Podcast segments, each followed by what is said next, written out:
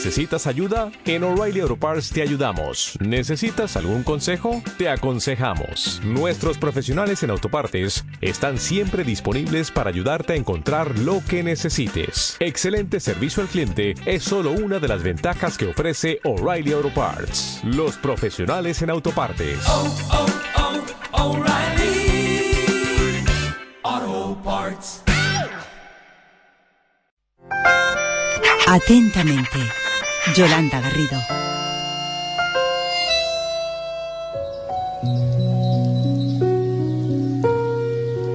La Yoga Journal y Yoga Alliance realizó una encuesta en 2016 en América que dice que 36 millones de americanos hacen yoga y el incremento de practicantes ha sido del 50% en los cuatro años anteriores a la encuesta.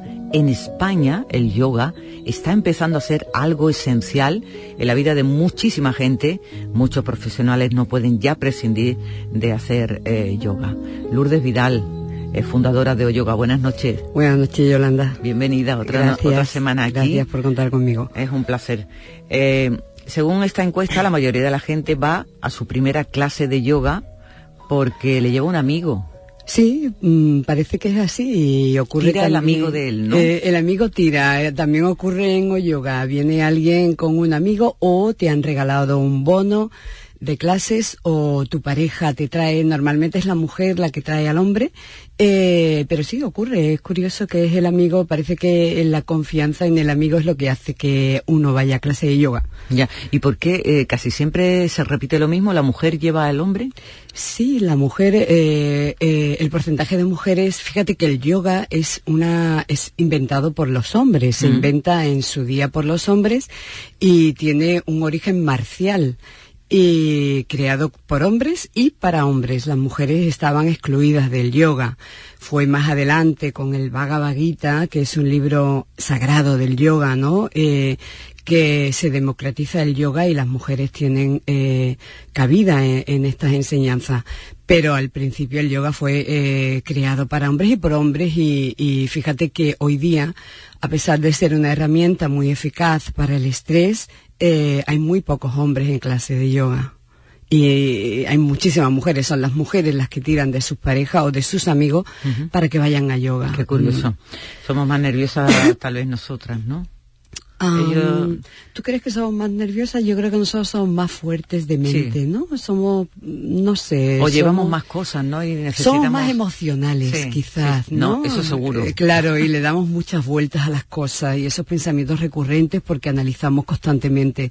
Pero también tenemos vías de escape que Más ellos de la cuenta, Eh, correcto, más, de, la, cuenta. sí, es correcto. Y, y ellos son más prácticos en ese sentido, me parece a mí, ¿no? Mm. Que analizan menos las cosas y tienen como mm, son un poco más simples, no peyorativamente hablando, sino que lo tienen más claro. Esto es así, esto es así. Nosotros no, nosotros analizamos cada cosa y eso hace que eh, vivamos en como en un tormento mayor, ¿no? Estamos ahí preocupadas constantemente o muy mentales, nos volvemos muy mentales nosotras. Tú imagínate que yo quiero ir a una clase de yoga. Yo, Sí. mm, el, el que nunca ha hecho yoga, Sí. pues, o al menos lo que yo me imagino, bueno, ya después de escucharte, ya sé que no, no, pero bueno, tampoco Sí. tendría que verlo, ¿no? Que Mm. voy a hacerlo, sí, Vas a venir, próximamente. bien. Sí, porque me conviene muchísimo.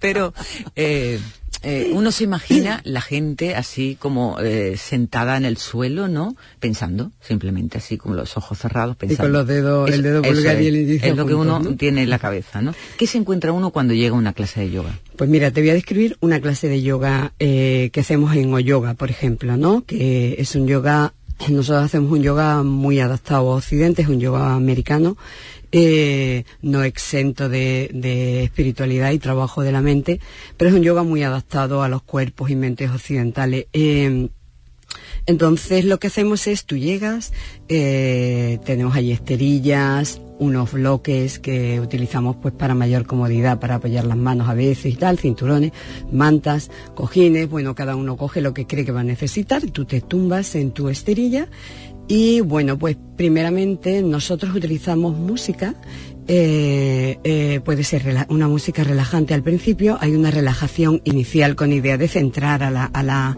a la gente, ¿no? Porque uno llega de la calle o se pone a hablar con el compañero, uno llega lleno de problemas muy en la mente y la idea es sacarlos un poco de la mente. Se hace una relajación inicial que puede durar de 3 a 5 minutos con una música relajante y una, una relajación guiada por el profesor y luego se empiezan a calentar y activar la musculatura que se va a utilizar fundamentalmente o que se va a trabajar en la clase, porque nuestras clases están orientadas a fines anatómicos concretos, por ejemplo, hoy vamos a trabajar glúteos, o hoy trabajamos hombro, o zona abdominal, eh, o todo el cuerpo. O, entonces, pues se, se activan esa musculatura, luego se hace un calentamiento general y luego se va incrementando la clase, ¿no? La clase va increciendo en actividad física y también en trabajo mental, porque tú vas retando a la mente conforme vas incrementando la actividad física. eh, también dependiendo de la clase y el tipo de alumno. Y luego, eh, bueno, pues se van haciendo determinadas asanas que van eh, incidiendo en algunas partes del cuerpo, van desbloqueando eh, energías. Energías me refiero a, pues, pues no sé si te sientes mal ese día porque has tenido un, un mosqueo con tu jefe o con tus amigos, tú has bloqueado ahí una energía, tienes tensión, ¿no? Entonces la idea es destensionar el cuerpo y destensionar el cuerpo para poder conectar contigo, para ir un poco más profundo. Esa es la idea del yoga, aparte de moldear tu cuerpo, tonificarlo, pero la finalidad es conectar con quién eres, salir de tu mente y permitirte respirar, permitirte ese espacio. Entonces, todas esas asanas que vamos haciendo, que se van combinando, las asanas son posturas Ajá.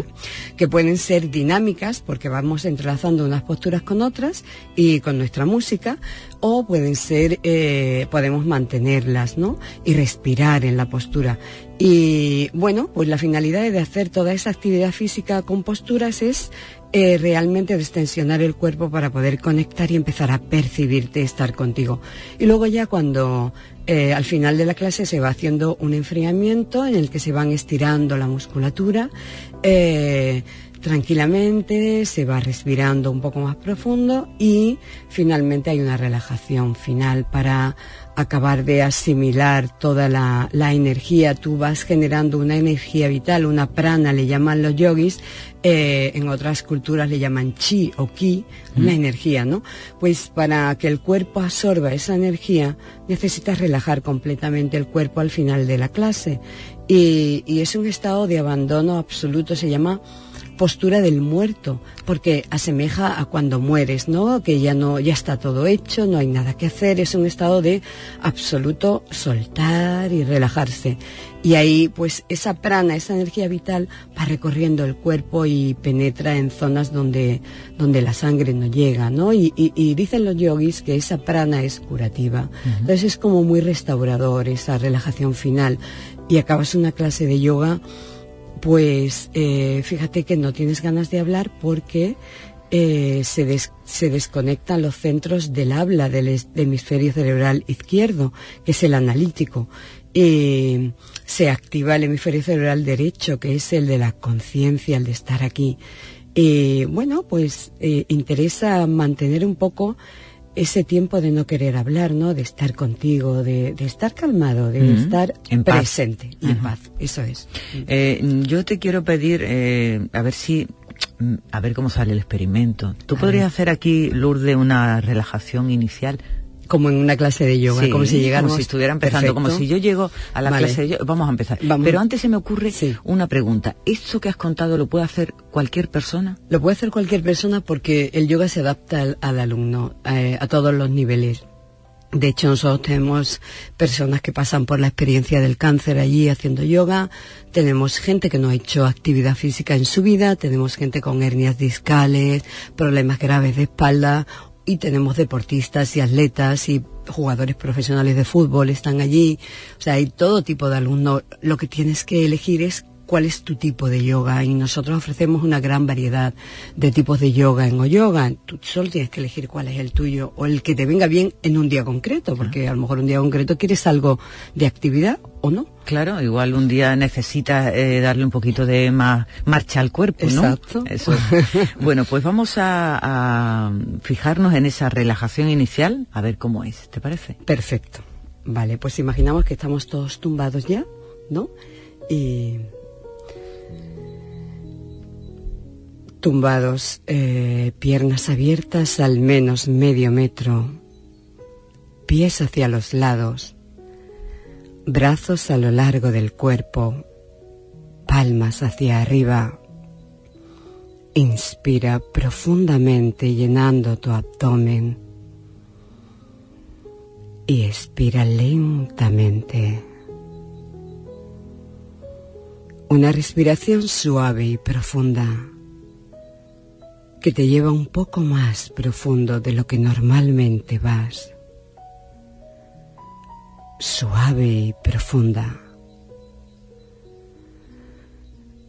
Y otra respiración suave y profunda. Dicen que cuando vas lo suficientemente profundo, te das de bruces con Dios, sea lo que sea lo que signifique Dios para ti, tu conciencia, tu alma, respira hacia ese lugar de silencio. Ese lugar lleno de sabiduría. Ese lugar que sabe que sabe. Ese lugar que es el alma que te susurra sin palabras. Dicen los yogis que el alma está en el fondo del corazón, en un lugar del tamaño del dedo pulgar parecido a una cueva. Respira hacia ahí y siéntate enfrente de tu alma para escuchar.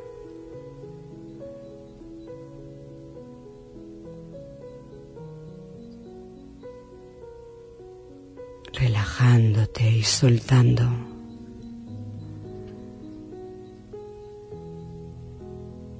escuchando el silencio.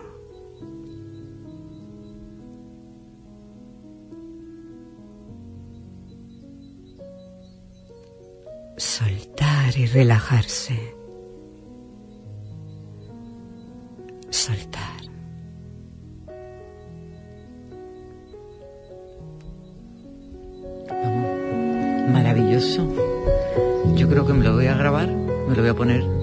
Que vaya Lourdes. a ver si.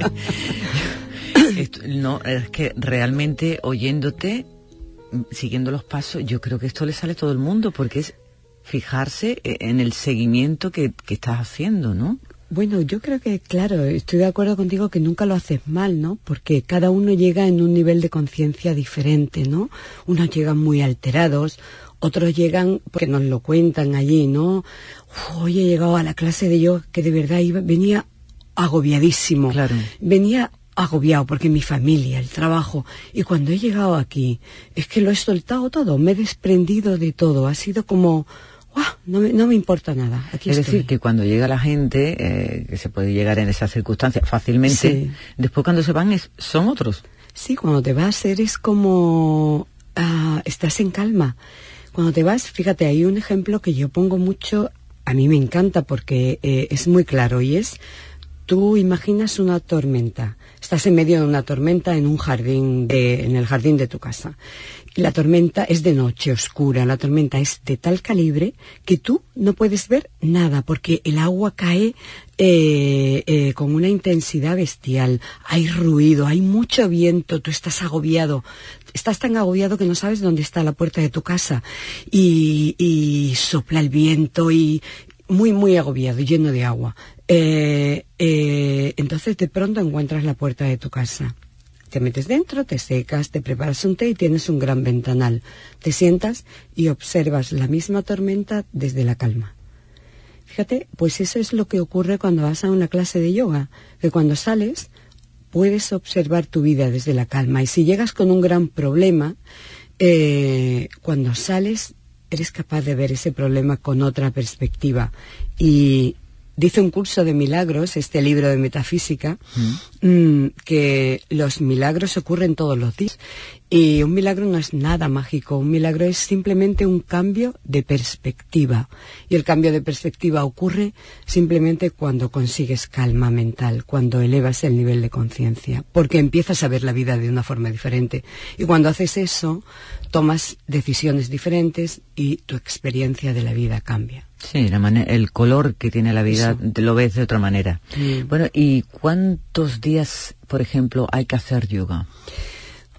Bueno, puedes hacer yoga todos los días o eh, dependiendo del tipo de yoga que hagas, si es muy intenso, eh, a lo mejor necesita el cuerpo descansar un día, eh, puedes hacerlo seis días. Pero si tú lo quieres meter en tu rutina y no tienes demasiado tiempo, que Mm. parece que es lo que ocurre eh, a, la, a la gente que viene a, a yoga, nosotros recomendamos de dos a tres días.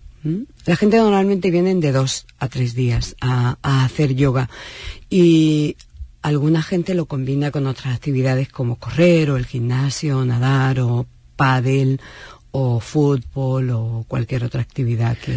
Aunque imagino que cuando coges esa dinámica también te permites tener un ratito al día en casa, en un momento, ¿no? Para, para relajarte, para poner la- tu cabeza en orden, ¿no? Ese puzzle que tenemos ahí. Sí, el yoga te llega, te lleva a hacer más yoga, ¿no? El yoga te lleva a cuidar de ti. Cuidar de ti es permitirte ese espacio de silencio para olvidar todos los problemas del día, olvidar lo que te espera después de ese rato de silencio y permitirte eh, salir de la mente, respirar lento y estar contigo, ¿no? Y, y eso es básicamente algo que deberíamos hacer cada día, ¿no? A, lo mejor al levantarte o a lo mejor incluso si no lo haces al, eh, al levantarte en el mismo trabajo, permitirte unos minutos de silencio, no sé, cerrar la puerta del despacho, si tienes un despacho, si no, vete al baño y quédate ahí unos minutos de silencio, solo respirando y solo siendo consciente de la respiración esa respiración lenta que te lleva hacia tu cuerpo, porque cuando eres consciente de la respiración, la respiración te puede llevar hacia tu cuerpo, porque la respiración es presente, es el hilo que te conecta con la vida. Cuando desaparece la respiración, mueres. La respiración es tan presente que si te agarras a ella de forma consciente, te lleva hacia tu cuerpo. Y cuando estás en el cuerpo, lo que hay que hacer es intentar sentirlo, pero no el cuerpo físico, sino el cuerpo interior. Es como, como sentir el cuerpo por dentro, porque empiezas a sentir un campo energético, que es esa prana, esa energía vital. Y empiezas a sentirlo en forma de cosquilleo, calor, pulsiones. Si, si yo te digo ahora, siente tu, tu, tu mano por dentro, empiezas a sentir pulsiones. Ese campo energético es el que hay que sentir. Claro, y eso se hace pues parándose, que es lo que no solemos hacer, y, y sintiendo esa respiración. ¿Cuántos años llevas con, con el yoga, Lourdes? Yo creo que llevo 20 años haciendo yoga, sí, en distin- distintos tipos de yoga, distintas intensidades, Mm. con distinta frecuencia. Y hay, hay épocas que yo hacía yoga de vez en cuando, a lo mejor una vez al mes o cada, cada dos semanas, pero, pero luego cogí ya la dinámica cuando realmente entiendes que, que es tu momento en la esterilla para estar contigo y para ser real al 100%. Y ser real al 100% significa que estás fuera de la mente, ¿no? Fuera de ese personaje que has creado de ti, que es el que muestras constantemente al mundo y que además pone tanta presión en tu cuerpo porque hay que demostrar tantas cosas y conseguir tanta admiración y tanto prestigio y tanto honor en yoga eres realmente tú, ¿no? Sales de la mente, estás ahí, eh, empiezas a conocer la locura que hay en tu mente, ¿no? Y esos pensamientos recurrentes, de dónde vienen, eh, a sentir tu cuerpo, a conocerlo, a cuidar de ti. Cuando descubres que ese espacio es tan positivo y sales tan bien de él, empiezas a hacerlo todos los días. Y si no puedes, pues lo que tú dices, unos minutitos para ti, para respirar lento, para estar contigo, para simplemente escuchar el silencio. Cuando acaba el día es un buen momento también, ¿no? Muy buen momento. Muy ¿Tú buen podrías momento. estar sin yoga ya, Lourdes? Imposible, yo creo que no, yo creo que para mí se ha convertido en una prioridad. De hecho, es lo primero que yo hago en el día. Yo me levanto, intento levantarme temprano, un poco más temprano de, de yo entro a las 8 de la mañana, intento levantarme con tiempo suficiente para hacer una práctica de yoga y una meditación y después desayunar y me voy. Si tuvieras que definir con una frase lo que significa el yoga para ti, ¿cómo lo harías? El yoga para mí es conciencia. Y conciencia eh, implica rendición. Fíjate, a mí lo que más me ha enseñado el yoga y lo que más me ha servido en mi vida y me sigue sirviendo y que lo intento aprender cada día porque me resulta muy difícil es rendición a la vida. Y rendición a la vida es aceptarla tal y cual es, sin juzgar si es buena o si es mala. Es decir, sea donde sea, donde me ponga la vida, si no puedo hacer nada con esa situación porque no depende de mí, yo la acepto sin juzgarla. Y cuando hago eso, necesito estar calmada, claro. Para, para ese, ese acto de rendición implica soltar el control, ¿no? Y para soltar el control hay que salir de la mente, porque si estás en la mente tienes miedo tenemos miedo constantemente y eso nos hace controlar constantemente la vida. Y controlamos la vida eh, para adaptarla a nuestras expectativas y, controlamos eh, pues nuestra pareja, nuestro trabajo, nuestras amistades, eh, el físico que debo tener. Todo tiene que estar súper controlado y eso viene del miedo. Cuando eh, el trabajo del yoga hace que tú intentes soltar, desprenderte de todos esos condicionamientos o esa necesidad de controlarlo todo, ¿no? Y para hacer eso necesitas salir del, de la mente, salir del miedo porque el miedo te hace agarrarte a la mediocridad y una pareja que no te va bien, un trabajo que mm. no te gusta, una vida social superficial o una vida que no te gusta o simplemente una ropa que no te gusta y que te mm. pones porque llama demasiado la atención mi jersey amarillo, ¿no? Hay que salir de la mediocridad porque si no lo haces la vida te va a venir a, ayudar y te va a venir a ayudar empujándote y golpeándote porque eh, la vida, dice Ed Cartol, te quiere demasiado para dejarte tranquilo y, y la forma en que te ayuda la vida es eh, poniéndote de rodillas, como he dicho alguna vez, golpeándote, ¿no?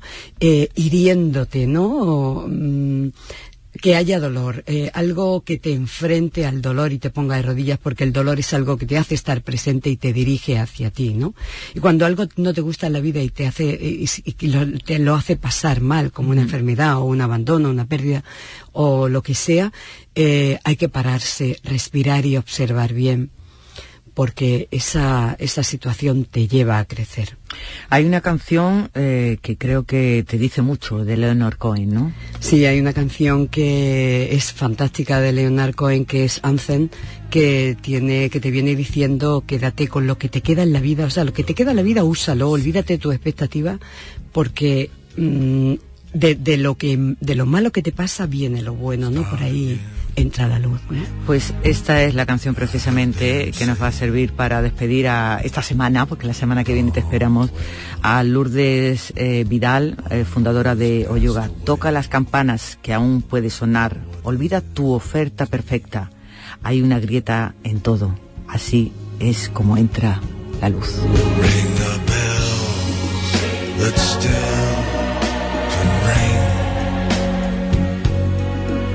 forget your perfect offering. There is a crack, a crack in everything. That's how the light gets in.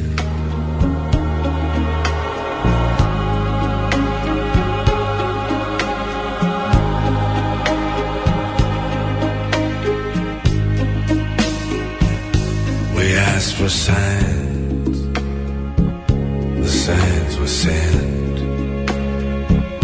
The birth betrayed. The marriage spent. Yeah, the widowhood of every government. Signs for all to see.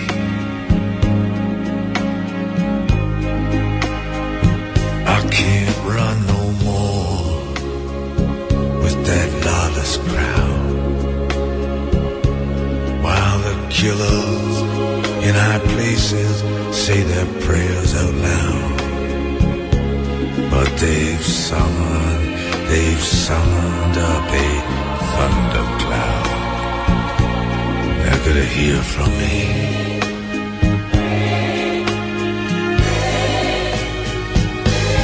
Ring the bell that's still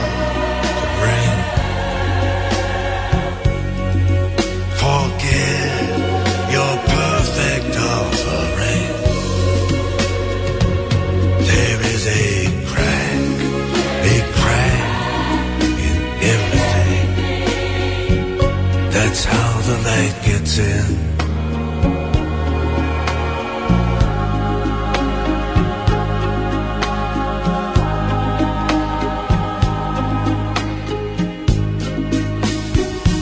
You can add up the parts.